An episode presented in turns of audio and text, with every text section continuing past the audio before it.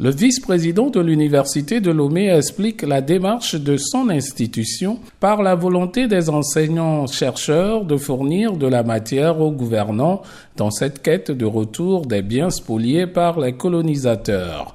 Professeur Komlan Batawila. Nous ne sommes pas des politiciens, nous sommes des enseignants-chercheurs, mais nous allons apporter des éléments pour aider le politique à prendre des décisions idoines.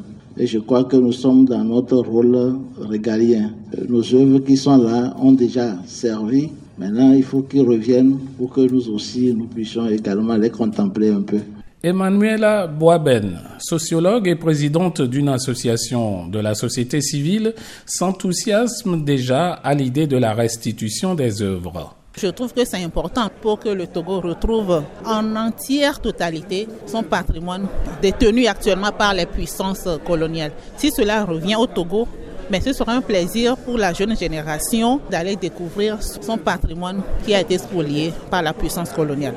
Le professeur Koku Azamede, spécialiste des études germaniques, a commencé le travail d'inventaire des biens du Togo qui se trouvent dans les musées européens. Il y a eu des milliers d'objets qui ont été collectés au Togo aux époques coloniales allemandes et françaises et même britanniques.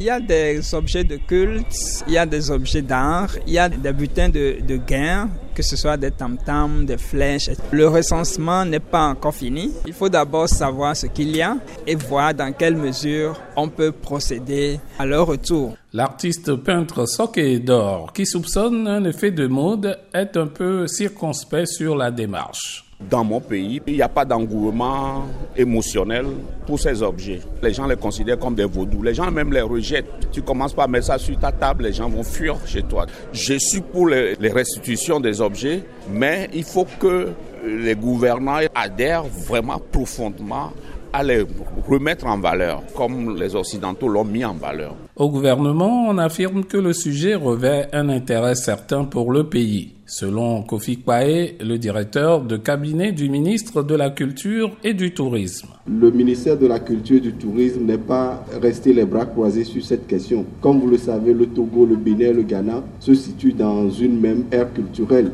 Donc forcément, il y a des objets qui ont circulé dans cette ère culturelle-là. Le ministre de la Culture a récemment effectué une visite au Bénin qui est cité aujourd'hui comme une référence afin de s'imprégner de la démarche béninoise sur la question. D'autres démarches auprès d'autres pays de la sous-région qui ont eu gain de cause dans cette quête de restitution sont annoncées. Kosiwusu Lomé pour VOA Afrique.